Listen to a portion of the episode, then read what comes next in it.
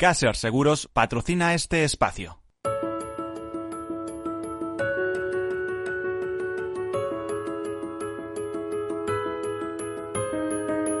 Tercer sector, un espacio para la economía social. Un programa dirigido por Miguel Benito.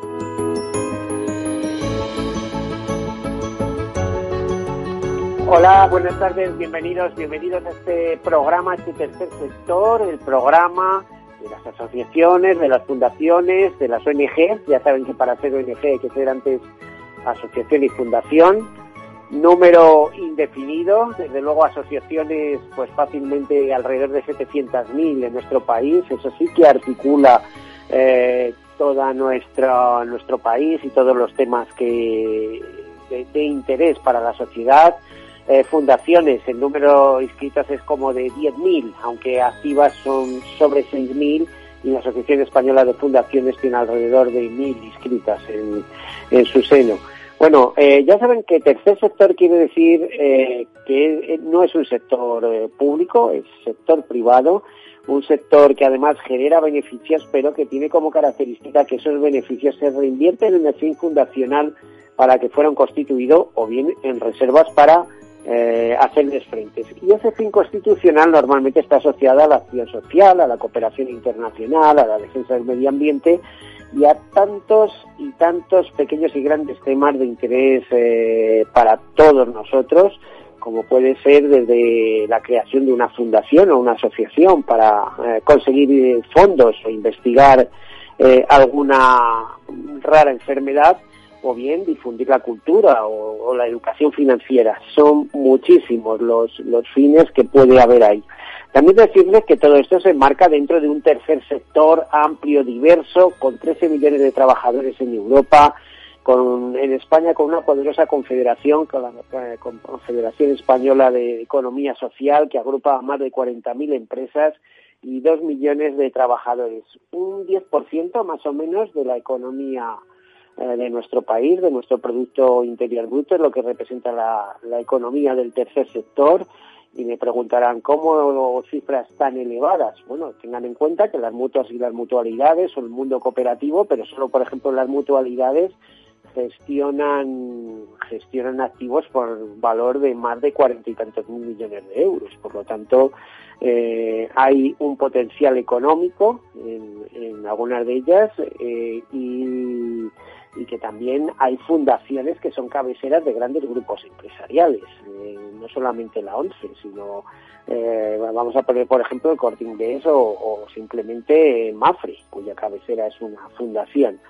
Bueno, pues dichas todas estas cosas, les cuento algunas notas de actualidad y entramos en, en una entrevista hoy interesante en la que hablamos de migración y de nacionalidad. Bueno, pues entre esas noticias, decirles que, por ejemplo, el eh, defensor del pueblo celebra que la COVID-19 finalmente y después de muchos, eh, no sé cómo le dirían, vides y videtes, de idas y venidas, ha sido confirmada como enfermedad eh, profesional, como por cierto los sindicatos sanitarios lo venían recomendando eh, así. También decirles que el número de, inmigrantes que llegaron en enero, en este pasado mes, pues se situó en 3.200 ¿eh? y eso supone un 35,6% más.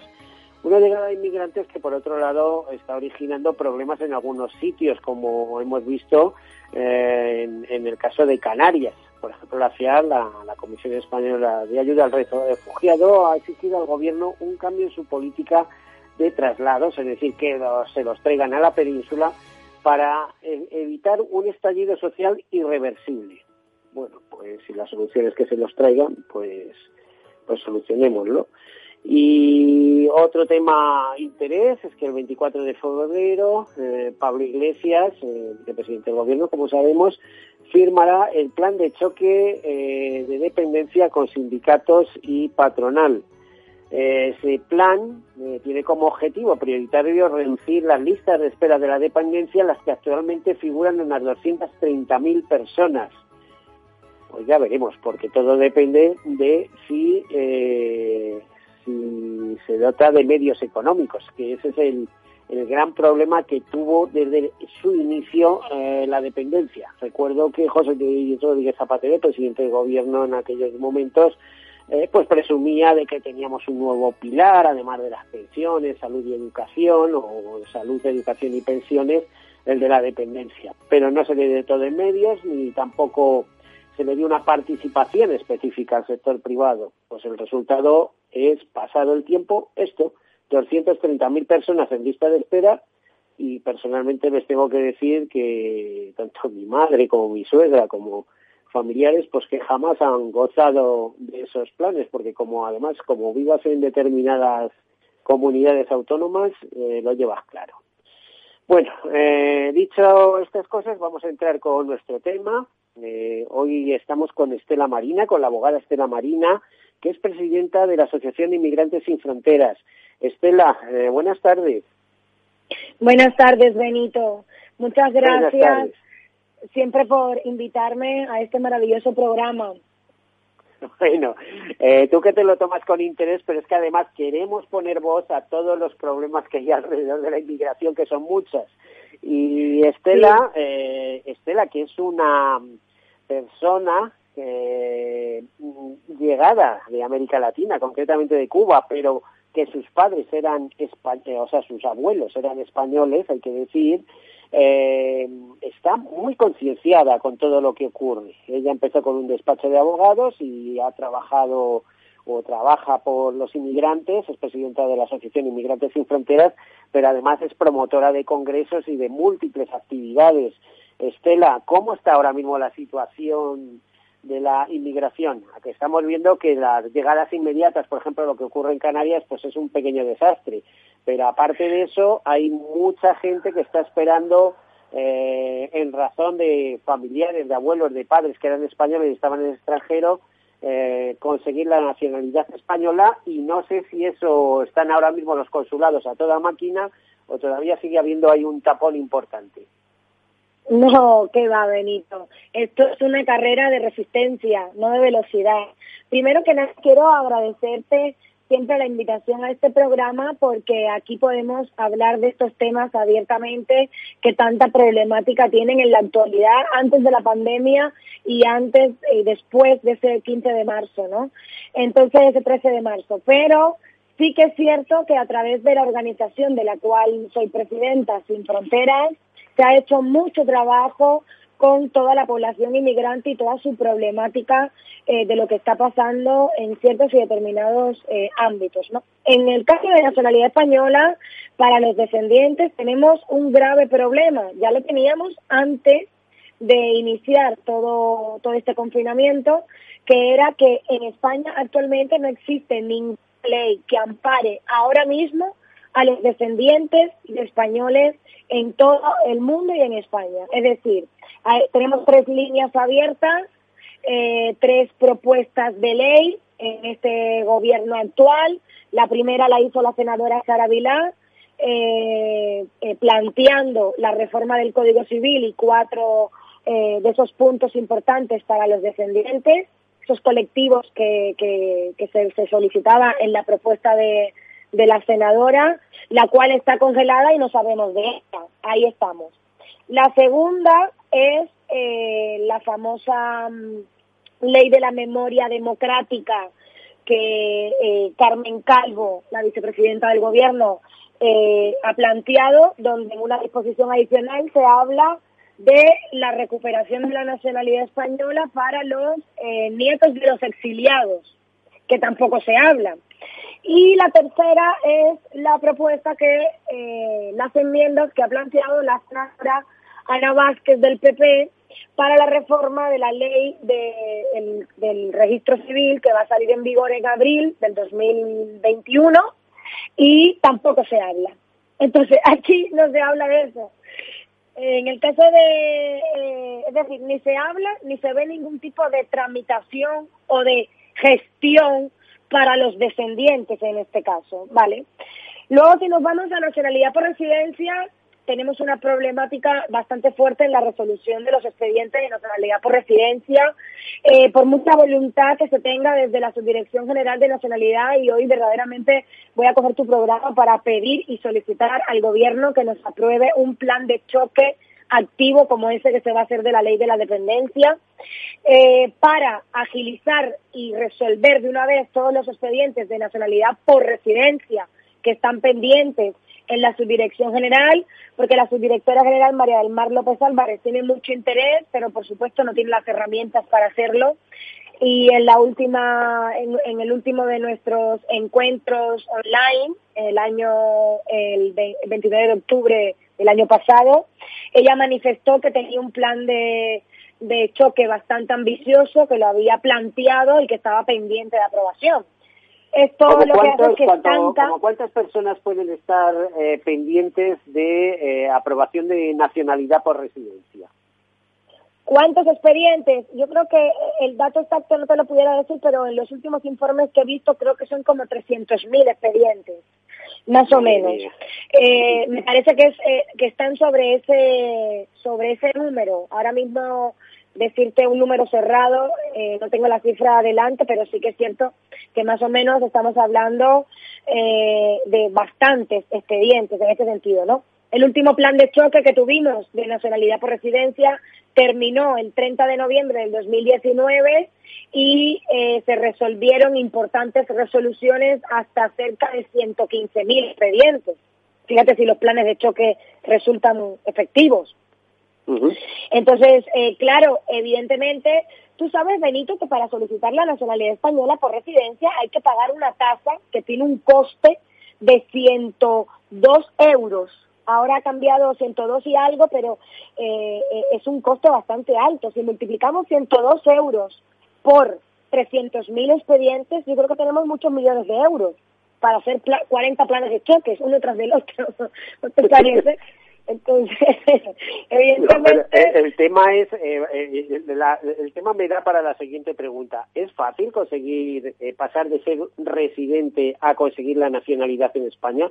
Sé que hay grupos prioritarios, como por ejemplo, pues en el caso de, de personas que viven en América Latina o, o personas que defienden de sefardíes, de sefardíes, de israelíes o, o, en el Magreb, en el caso de, marroquíes que llevan años viviendo en esta España, en España. Pero es fácil conseguir aquí la residencia. Además, me temo que hay determinados requisitos que hasta ahora no se están exigiendo demasiado, como por ejemplo conocer eh, nuestras leyes, nuestra constitución, nuestras cosas, ¿no? Es decir, ahí hay que, que la nacionalidad y a lo mejor no habla ni bien español, ¿no?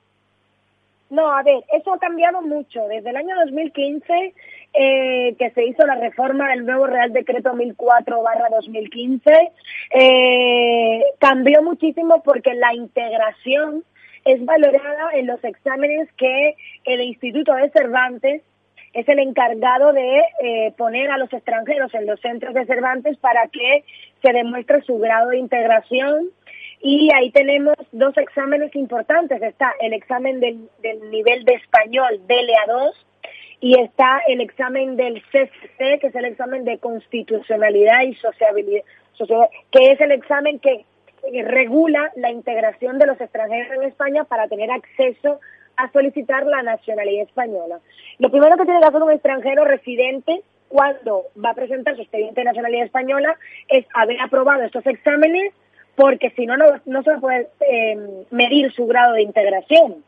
Antiguamente se hacía manual a través de los juzgados con entrevistas arbitrarias de los jueces, pero eso verdaderamente ha sido positivo y una batalla ganada en el tiempo, eh, donde se ha ajustado en el Instituto de Cervantes y me parece que es un trabajo excelente eh, que el Instituto Cervantes hace. Tiene una aplicación propia donde los propios extranjeros lo pueden descargar para estudiarse el examen del CCC y entonces del 2 eh, entonces yo creo que efectivamente eh, eso ha cambiado. No es que sea fácil solicitar la nacionalidad española por residencia, sino que evidentemente se tienen que cumplir una serie de requisitos, eh, entre ellos hacer estos exámenes de integración y luego después, evidentemente, aparte de realizar los exámenes correspondientes, porque si tú eres un ciudadano eh, iberoamericano no estás exento del examen de español, pero si eres un ciudadano que tu lengua es el, el castellano, tendrás que hacer un examen de español, el DLA2 y el CCC. Entonces, bueno, un poco que eso se ha regulado, Benito, y verdaderamente es un gran trabajo desde el año 2015, ¿vale? Y ha sido bastante favorable. No es que sea fácil porque los requisitos de nacionalidad por residencia, es verdad que para los eh, ciudadanos iberoamericanos tienen que tener dos años de residencia legal y continuada. Eh, para los ciudadanos eh, casados con españoles y españolas es un año de residencia legal y continuada. Para los nietos e hijos mayores de españoles también es un, un un año y bueno, el resto eh, de extranjeros son 10 años, que es lo que exige el Código Civil en este sentido, ¿vale? Bueno, y eh, a ver, dime, ¿hay hay interés por tener por conseguir la nacionalidad española? Sí, hay a ver, imagínate que un extranjero que emigra todo lo que quiere es estar en situación regular y luego obtener la nacionalidad española porque va a ser muy favorable para él ser nacional. Primero porque le abre otro, otra visión al mercado laboral, no solamente en España, sino en Europa en general, ¿vale? Entonces, claro, eh, los extranjeros, su, su trámite principal es eh, obtener la residencia legal en el territorio español y después que tengan la residencia legal, por supuesto, acceder a la nacionalidad española. Algunos podrán, será un poco más fácil el camino a recorrer, otros no les será tan fácil, pero yo creo que el objetivo final de todos los extranjeros en España es solicitar la nacionalidad española, porque ya te digo, les abre un poco más de posibilidades ser nacional a, evidentemente, quedarse siendo Bueno, y puesto que en España ya vemos que la población, que la gente joven, por las circunstancias, etcétera, pues no no se animan a, incrementar el número de nuevos españoles. Esto lo estamos cubriendo eh, con extranjeros que eh, normalmente incluso se animan más porque supongo que conlleva ventajas el tener hijos en España, ¿no? Sí, bueno, yo creo que independientemente de todo eso, los ciudadanos extranjeros en España lo que quieren es integrarse, trabajar y tener, por supuesto, acceso a evidentemente todas las eh, bondades que este país eh, no solamente le da a los españoles, sino también a los, a los extranjeros. Tenemos un problema, eh, el camino recorrido para la residencia legal es complicado, más se complica cuando tienes hijos. Entonces, la población extranjera en España yo creo que ha perdido un poco ese deseo de empezar a tener hijos cuando su situación de residencia legal no es estable. Entonces, eh, ha bajado muchísimo. Años atrás se veía un poco más el porcentaje de natalidad en ciudadanos extranjeros que en ciudadanos españoles. Pero evidentemente, con el transcurso de los años, esto ha cambiado porque verdaderamente existen más restricciones para acceder a la residencia, las oficinas de extranjería ponen muchas pegas en procedimientos que son simples y que verdaderamente eh, eh, no llevarían tanto tanto tanta problemática, sin embargo, ellos lo hacen difícil. Yo creo que es un problema también político en ese sentido. Y eh, también voy a decir algo bueno que ha pasado con la pandemia y que se ha regularizado, es la presentación telemática a través de los operadores jurídicos autorizados eh, para los expedientes de extranjería. Esto ha sido algo muy positivo durante la pandemia que lo ha organizado el Consejo General de la Abogacía, ha luchado para que se integren los abogados colegiados, que se integren ya de una vez en ese protocolo que existía de operadores jurídicos, que son los abogados colegiados, los gestores colegiados y los graduados sociales, son los autorizados a presentar estos expedientes telemáticos y verdaderamente esto viabiliza eh, el trabajo de las oficinas de extranjería porque se eliminan el tema de las citas, se eliminan el tema de los conflictos, etcétera. Bueno, pero luego tenemos otro problema añadido, que es que las oficinas de extranjería no se acaban de unificar criterios en relación a la materia de extranjería y claro, todos tienen criterios distintos y esto provoca una indefensión. Entonces, bueno, en eso estamos trabajando desde Sin Fronteras, eh, luchando por intentar hacerle eh, ver a la Secretaría de Estado y al ministro Escribá que hay que unificar los criterios, que los criterios no pueden ser dispares, en cada oficina de extranjería no se puede pensar distinto, todos tenemos una ley de extranjería y un reglamento que tenemos que respetar. Y yo creo que poco a poco el trabajo se va a ir estandarizando. Tengo bastante fe de que se haga correctamente en este sentido, ¿vale? Pues eh, nos quedan apenas dos minutos para llegar a publicidad. Estela, eh, ¿alguna reflexión al respecto? ¿Qué sensibilidad habéis encontrado en este ministerio al que aludíamos anteriormente, el Ministerio de Inclusión, Seguridad Social e Inmigraciones? ¿Qué sensibilidad habéis encontrado ante el ministro José Luis Escribá y su departamento? Yo creo que eh, el ministro hace muy buen trabajo, esta es mi opinión personal. Primero porque durante la pandemia, te voy a poner un ejemplo muy rápido. Empezamos a, Pero brevemente, brevemente que nos vamos a publicidad. Sí, tranquilo. En la necesidad de la contratación de médicos homologados y colegiados, médicos extranjeros. Escribimos una carta al ministro, escribimos a la Secretaría de Estado y efectivamente nos respondieron a Sin Fronteras dándonos la razón de que había que regularizar a todos estos médicos irregulares que eran homologados y colegiados. Esto es muy positivo y cada vez que le escribes a la Secretaría de Estado, ellos todo lo ven para viabilizar los procesos migratorios. Yo creo que esto es un paso de, mucho avance en este sentido, ¿vale? Sí, o sea que, se ha conseguido. Bueno, es que es que yo creo que todas las manos son pocas para combatir la pandemia y más de personal especializado. Sí, sí, sí, mucho. Y entonces, a partir de ahí, sí que es cierto que se hace un trabajo excelente de regularización de médicos eh, homologados, colegiados para integrarse a este protocolo de acción ministerial. Yo creo que eso es muy positivo. También se ha trabajado en dar residencia por cinco años a progenitores de menores españoles y europeos. Eso también es un punto a su favor. Son cosas que vale, Estela, lo dejamos, este vamos a dejarlo aquí, luego continuamos. ¿eh? Vamos a hacer una breve pausa y, después continuamos hablando porque en torno a las eh, a las nacionalizaciones y a la migración hay muchísima materia. Eh, hasta hasta ahora.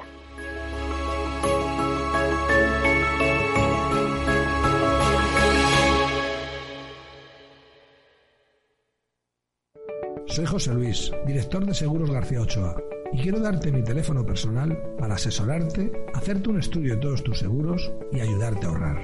Toma nota, 679 48 20 40. Repito, 679 48 20 40. Mi compromiso, estar más cerca de ti. José Luis García Ochoa, Premio Empresario del Año Fedeto 2019. Seguros García Ochoa, comprometidos con las personas. Escuchas Capital Radio, Madrid 105.7, la radio de los líderes. Disfruta de la mejor cocina gallega en Montes de Galicia. Todo un clásico moderno en el barrio de Salamanca. Disfruta de la variada dieta atlántica, de las mejores carnes y pescados tratados con respeto y transparencia y regados con una de las mejores bodegas de la zona. En grupo, en familia o en pareja, Montes de Galicia te ofrece el espacio perfecto en cada ocasión. Inversión inmobiliaria acompaña al mercado inmobiliario en este nuevo ciclo. Todos los jueves de 10.30 a 13 horas, el inversor encontrará las claves para realizar su mejor inversión. La mañana de los jueves en Capital Radio tomamos el pulso al sector inmobiliario. Noticias, análisis de mercado y debates donde los protagonistas del sector podrán contar en primera persona los retos a los que se enfrenta el ladrillo. Inversión inmobiliaria pone la voz al sector inmobiliario. Aquí en Capital Radio. En el restaurante Gaztelubides somos rigurosos con la selección del producto para crear recetas imaginativas que acompañamos de una bodega generosa y brillante y de nuestra magnífica terraza durante todo el año. Restaurante Gaztelubide, carretera de La Coruña, kilómetro 12200, La Florida. Teléfono 91 372 8544. Una recomendación del programa gastronómico Mesa y Descanso. Esto te estás perdiendo si no escuchas a Luis Vicente Muñoz en Capital, La Bolsa y la Vida. Si Argentina rebala, puede haber un efecto contagio en América Latina y los intereses de las empresas americanas, españolas y europeas en Argentina son importantes, ¿no? Con lo cual yo creo que va a haber un apoyo político importante y eso va a facilitar la negociación. No te confundas. Capital, la bolsa y la vida. El original. Con Luis Vicente Muñoz.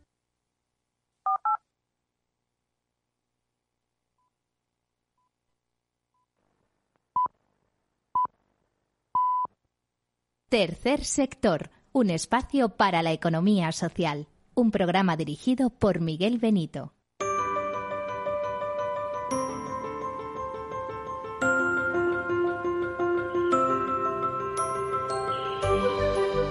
Bueno, pues aquí continuamos. Estamos hablando con la abogada eh, Estela Marina del Grupo Eristeo, que además es presidente de una asociación de inmigrantes pues muy interesante, eh, porque esa asociación que se llama Sin Fronteras eh, organiza sus congresos, organiza sus encuentros con regularmente o anualmente con el Ministerio de Inclusión, Seguridad Social y Migraciones, con autoridades, repasan cuál es el panorama, cuál es la situación que tenemos en nuestro país y bueno, pues nos ofrecen un marco, un cuadro de cómo es la situación. Ya vemos que la, la población en nuestro país, eh, en estos momentos 47,3 eh, millones, eh, pues es una población que es más o menos estable, eh, entre lo que los que nacen, los que llegan y los que fallecen, que tenemos que contabilizar alrededor de 400.000 fallecimientos cada año en nuestro país. Bueno, y todo ese, todo ese conjunto pues forma esa sociedad española que todos queremos y apreciamos como española. Hay, hay algunos que prefieren ser más localistas y llamarlo de otra manera, es un tema que llama la atención, ¿no? Que tanta gente quiera conseguir la nacionalidad española y haya otros que deseen tener otra cosa, que no, no sé. ¿eh? desde luego no se hicieron nunca grandes cosas desde la desunión. No sé qué opinas, Estela, al respecto. Eh, esta, eh, a, a, ver, esta anécdota que hasta tanta gente en el mundo que le gustaría ser español y, y, unos cuantos españoles que desean no serlo. ¿Cómo, cómo lo contemplas? Que esto me estás poniendo en un compromiso, Benito, pero bueno, eh, te voy a dar mi opinión, ¿no? Eh, primero porque yo soy descendiente de españoles, con lo cual sí que es cierto que yo llevo España en, en, en mi sangre y en mi familia. Es decir, me resulta muy curioso, pero muy curioso, que haya españoles que no quieran ser españoles es decir, y que verdaderamente, pues bueno, tengan sus criterios al respecto, ¿no? Eh, bueno, no, claro, que resulta curioso, ¿y qué te crees? ¿Que no resulta curioso aquí? Porque dices, bueno, puede ser las dos cosas, o puede ser, no, no, solo queremos ser una cosa, ¿no? Dices, pero bueno, por Dios. A mí me parece, me parece muy curioso, pero bueno, verdaderamente cada quien tiene que tener eh, sus objetivos claros y si consideran que no quieren ser españoles, pues bueno, ya está. Ahora, lo que sí es cierto que creo que España ganará a muchísimos extranjeros que sí que quieren nacionalizarse en ese sentido y que sí que les interesa la nacionalidad española por, por muchos motivos, ¿no? Entonces, claro, evidentemente ahí tenemos una diferencia bastante grande, pero es lo que hay.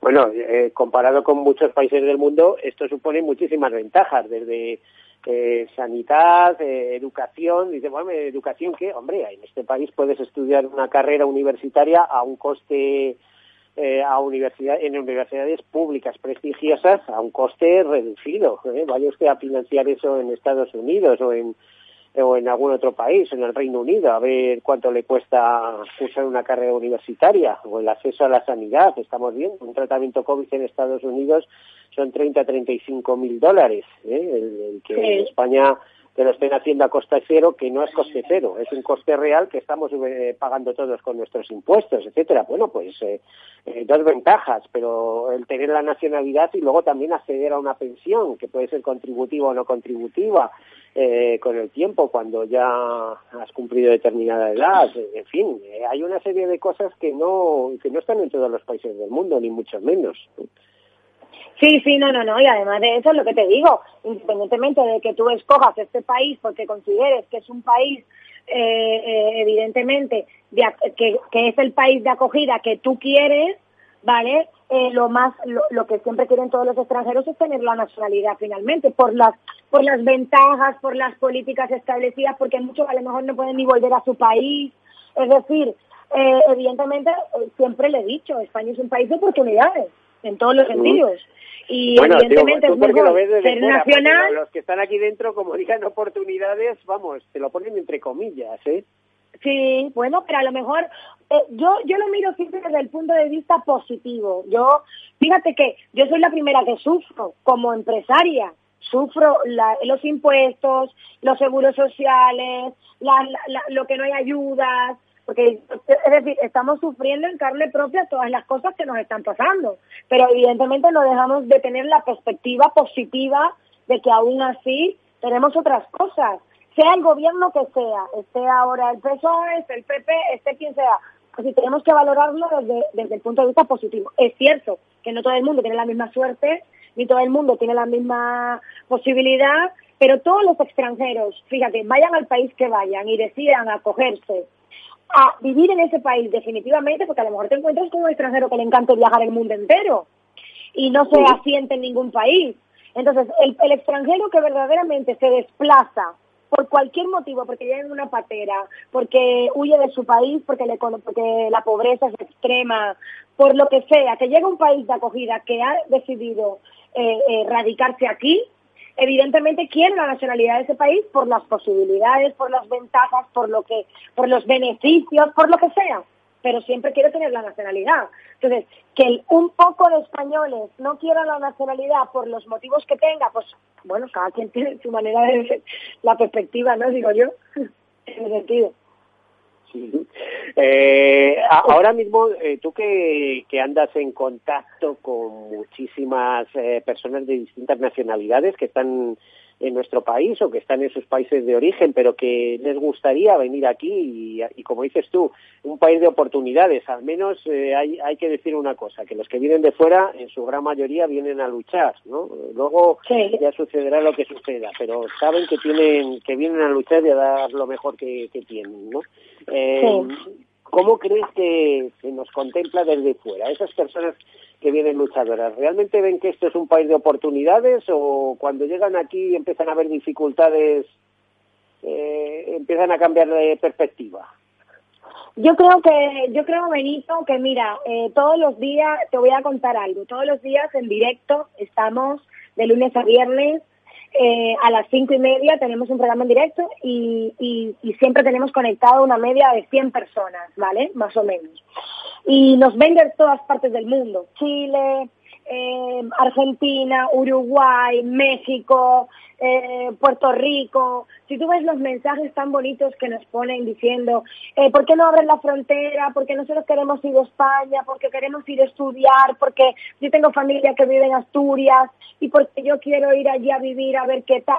Mucha gente nos escribe en ese sentido con muchas ganas de poder venir aquí, de poder estudiar, de poder hacer algo. Si ya después tú decides, por lo que tú dices, en el transcurso del tiempo decides volver a tu país, pues bueno, me parece bien, eso es tu decisión.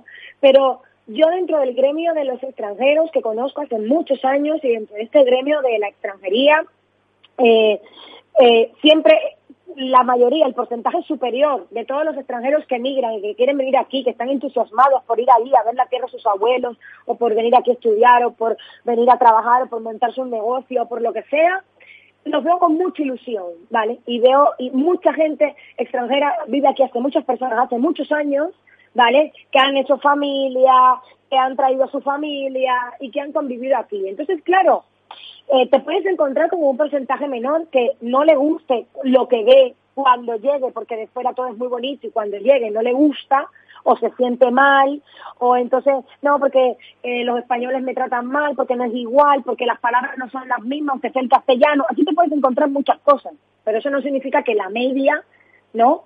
No se integre, por eso hablamos de integración todo el tiempo, tenemos que intentar acogernos e integrarnos al país de acogida.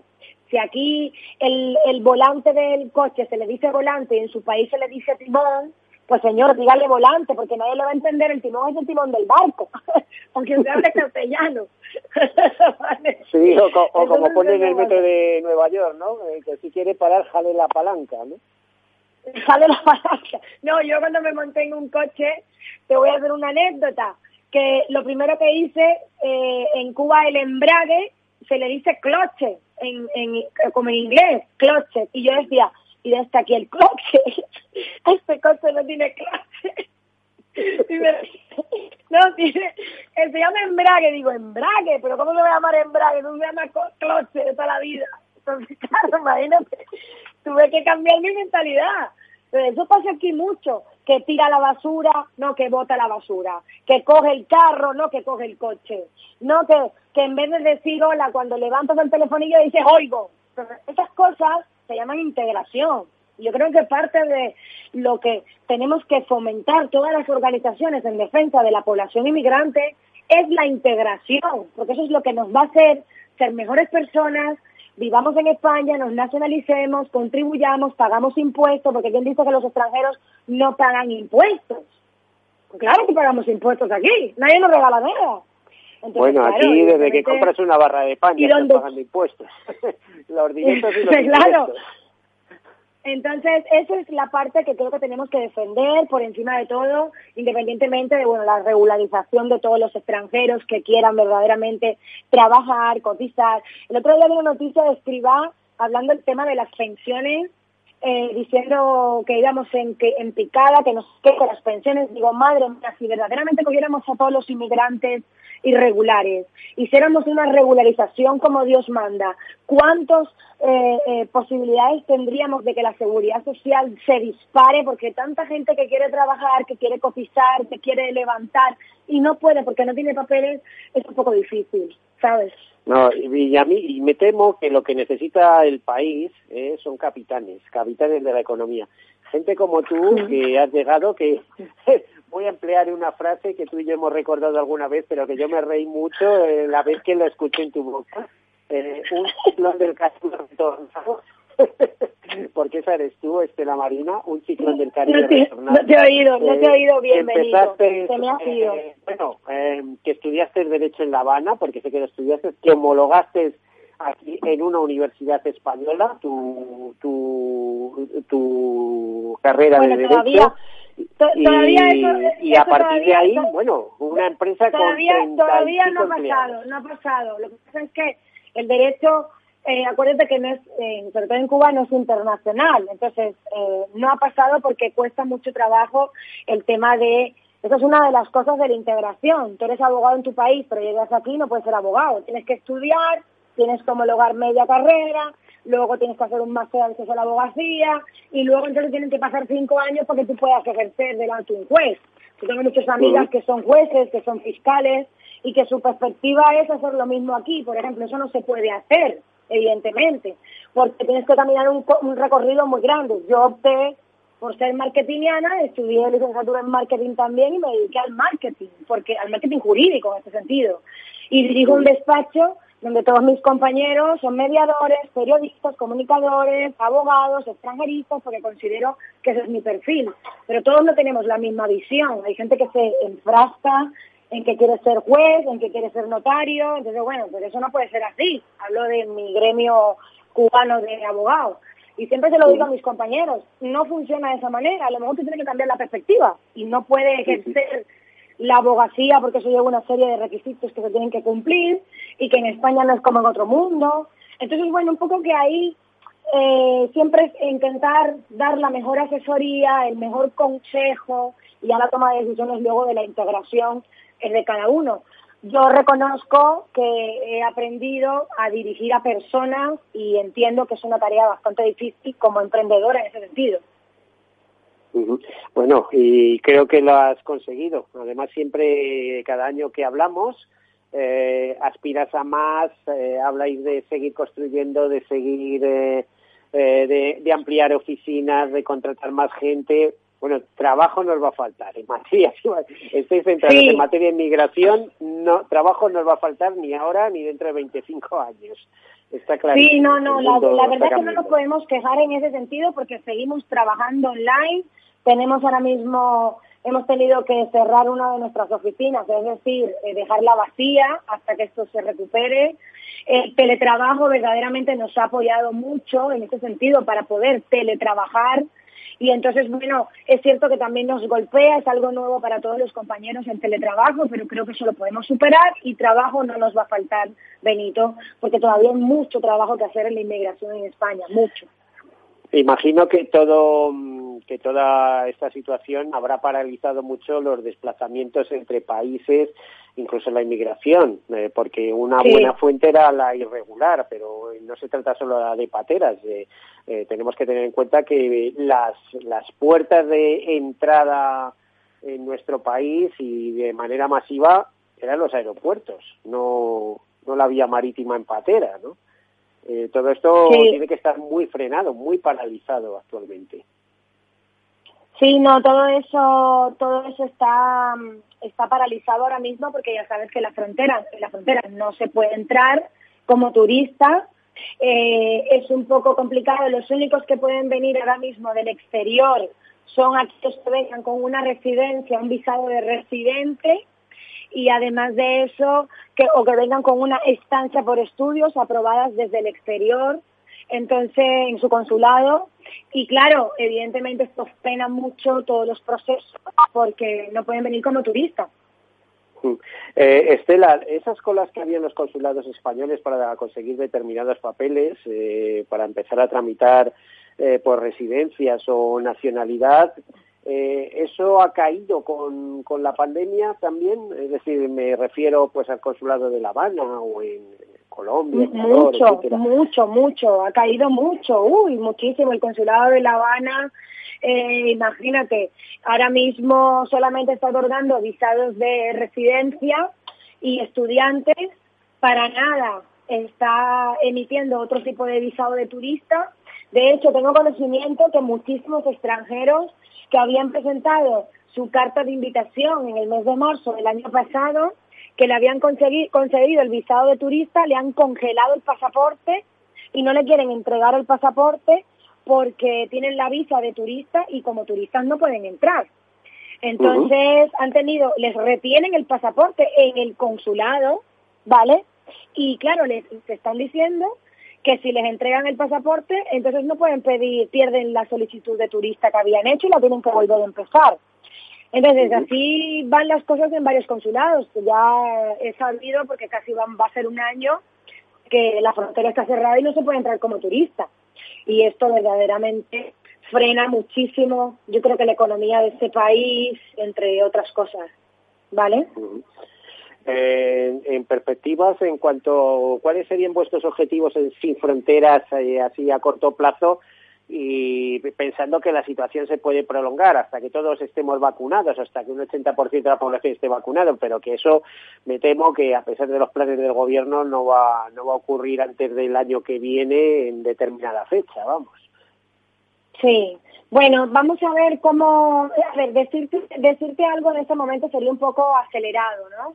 Porque tendríamos que ver qué, qué está pasando y eh, teníamos que ver cuál es la situación real. Nosotros de momento tenemos muchos expedientes paralizados, ¿vale?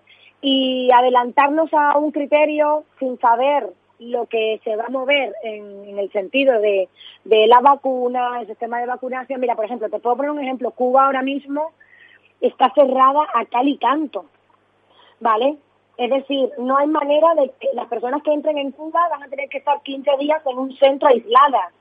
Y después un PCR y después es imposible el tráfico de, de Cuba para acá y de aquí para allá. Entonces, claro, todo esto frena, te pongo de ejemplo Cuba porque es lo más reciente y lo que más trabajamos, pero evidentemente tenemos un, un, problema en este sentido porque todo es muy incierto, ¿me, me entiendes, Benito? Hay mucha incertidumbre porque tú no sabes si hoy nos van a encerrar, si mañana nos van a encerrar, si dentro de un rato se va a cerrar. Ahora resulta que en Valencia solo hay reuniones de dos personas, en Madrid solo hay reuniones de cuatro personas y hay un montón de cierres perimetrales. Es decir, esa situación no sabemos cómo va a evolucionar. Entonces, pero vosotros ya trabajabais mucho, el, hacéis muchas cosas en teletrabajo, hacéis working, hacéis muchas cosas con en la web y yo creo que todo eso está suponiendo ahora mismo un impulso para vosotros, ¿no? No, nosotros, claro, gracias a Dios que trabajamos el marketing digital, eh, eh, o sea que se también el marketing, el marketing digital y evidentemente eso nos ha, nos ha favorecido la actividad nuestra, porque lo tenemos digitalizado, trabajamos el marketing digital, eh, trabajamos mucho la parte online y esto ha sido bastante beneficioso en ese sentido, porque de lo contrario eh, tuviéramos que haber empezado de cero, como muchos compañeros que no tenían ese acceso al, al desarrollo del marketing digital. Entonces esto ha sido una oportunidad para nosotros en esa parte. Bueno, eh, em, me hablabas de, dice, desde muchos países nos están contemplando año a año eh, en nuestro programa, dice más de 100 conexiones diarias. ¿Esos países son exclusivamente latinoamericanos o tenéis, por ejemplo, se están conectando con vosotros desde Asia, desde otros desde otros sitios? Eh, sí, tenemos varios países de Europa y sobre todo Inglaterra, eh, tenemos em, de Europa nos escribe mucho Italia, Inglaterra y luego tenemos también de Guinea Ecuatorial y sobre todo en Latinoamérica. En Latinoamérica nosotros prácticamente somos líderes en esa parte y nos siguen muchísimas personas de Latinoamérica, de todas partes.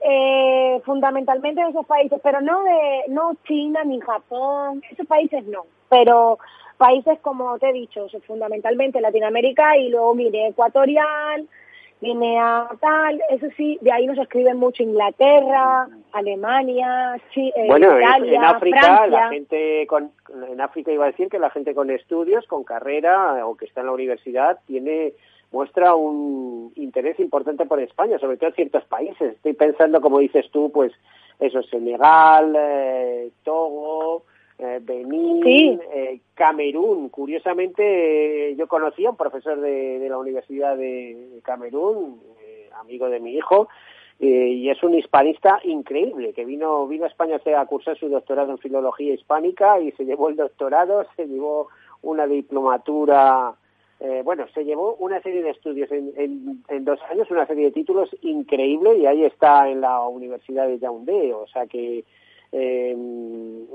por increíble que parezca, eh, encima el español se abre camino por ahí y ellos lo ven como una oportunidad para mejorar su vida. ¿no? Eh, sí, sí, sí, evidentemente sí. Eh, lo contemplas así, o sea, crees que, que, que en África también. Eh, ahora, la sí, no, no, no, no, evidentemente, yo, yo eh, eh, lo contemplo de esa manera. Es decir, yo creo que sí, fíjate, yo creo que si verdaderamente nos trazáramos un plan de inmigración regulada, ¿vale? Eh, creo que sería, creo que esto sería súper beneficioso. Más que nada porque fíjate, eh, que te voy a decir algo. Eh, evitaríamos el tema de las pateras, el tema de las... estas cosas a lo mejor lo estoy hablando así como muy todo generalizado, ¿no? no, no, me temo que eso también lo tendríamos, pero de, por un lado tendríamos los inmigrantes que quisiéramos y por otro los que intentaran venir a la buena aventura, los más audaces y los que menos oportunidades han tenido, ¿eh? porque eso eso es muy difícil de cortar, es decir, que población eh, marroquí o argelina con preparación o sin preparación digan, bueno, nosotros nos vamos eh, vamos a Europa, ¿eh? no tanto da igual que sea mm. Canarias, Melilla, Ceuta eh, o, la isla de Lampedusa, de hecho van a Europa. Eso sería difícil de mm. cortar, pero sí es verdad que con un, con un programa de migración regulada se favorecería los perfiles que, que al país le, le interesa y, al país necesita. Sí. sí, sí, evidentemente. Evidentemente también lo creo que es así. Bueno, eh, ¿Cómo ves el futuro de, nuestro país, que es el tuyo también, eh, Estela? Yo quiero pensar, eh, Benito, quiero pensar que verdaderamente vamos a, poder avanzar, ¿no? Quiero, yo siempre soy una persona muy positiva, creo que de todas las crisis, sean sanitarias, sean económicas, sean la que sea, creo que deberemos debemos analizarlo desde el punto de vista de aprender de ellas, aprender de las oportunidades. Eh, no creo que debamos pensar en negativo, no creo que pensamos que el gobierno nos engaña, eh, no puedo pensar eso porque tengo gente muy cercana, que son enfermeros, que son médicos y que me dicen que es real esta pandemia que mata a la gente.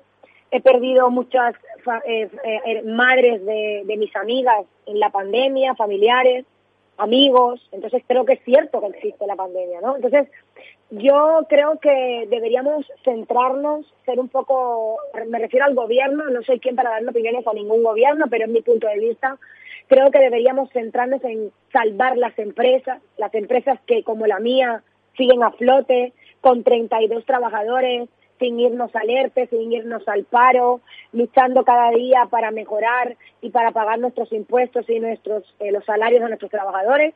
Yo creo que esas cosas tendrían que ser vistas, darnos un poco más de oportunidad y salvar la economía, porque verdaderamente no somos nada si la economía de este país se hunde. Pero quiero ser positiva en ese sentido y quiero pensar que efectivamente va a ser así y que todo va a avanzar, ¿no? No quiero creer nunca eh, en la parte negativa y claro, si nos tenemos que poner en manos de los que dirigen el país en este momento, pues nos tocará, ¿vale? Porque nos tocará pelear hasta el final. Creo que creo que España es un país fuerte, que es un país poderoso y que creo que, podrá sobre, sobrevivir a esto, ¿no? Entonces, eh, solamente tenemos que intentar eh, ponernos de acuerdo, intentar ajustar nuestras ideas y encaminarlos a una sola línea, que es librarnos de esta pandemia de una vez y por todas.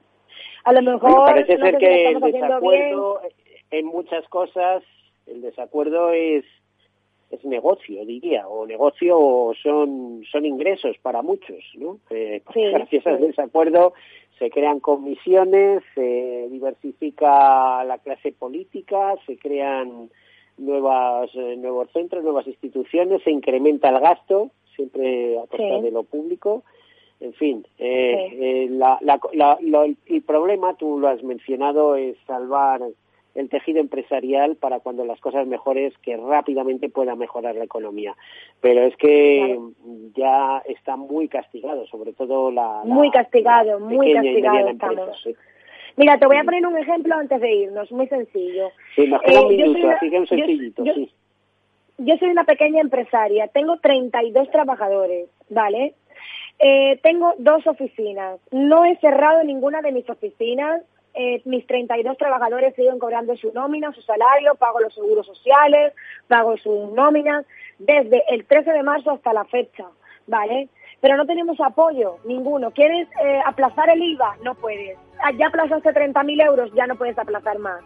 Eh, ¿Quieres aplazar una ayuda para los autónomos para tus recibos del año? No, la ayuda desde el mes de agosto se acabó el presupuesto para que los autónomos pidan esa ayuda. No ahí lo dejamos. Eh, estás describiendo el panorama y ese es el problema. A ver si de alguna manera salimos de esta. Muchísimas gracias. Un abrazo, Marina, presidenta de la Asociación de Inmigrantes Sin Fronteras y del Grupo Aristeo. Muchísimas gracias. Un abrazo. Hasta la próxima. Hasta la próxima.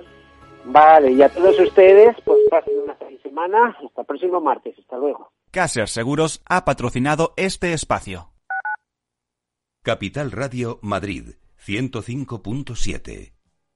Gráficas Naciones. Más de 50 años de experiencia en el sector de las artes gráficas. Apostamos por la última tecnología tanto en impresión offset como en digital y gran formato. Realizamos todo tipo de impresión. Tarjetas de visita, folletos, libros, vinilos, decoración y montaje de stands. Más información en el 91 629 2145 o en gráficasnaciones.es. ¿Harto de tertulias políticas y de quienes lo saben todo? Sube un peldaño intelectual en tu vida y sintoniza la gran tertulia de la economía. Un debate pragmático y sin afinidades que revela las grandes transformaciones de nuestros días, con figuras de gran talla económica como Pedro Schwartz, Ramón Tamames, Francisco Navarro, César Arranz, Hermenegildo Altozano, Isabel Aguilera, Manuel Moreu, Juan José Rubio y Fernando Zunzunegui, entre otros. La gran tertulia de la economía cada mañana a las 8 y 20 en Capital, La Bolsa y la Vida, con Luis Vicente Muñoz.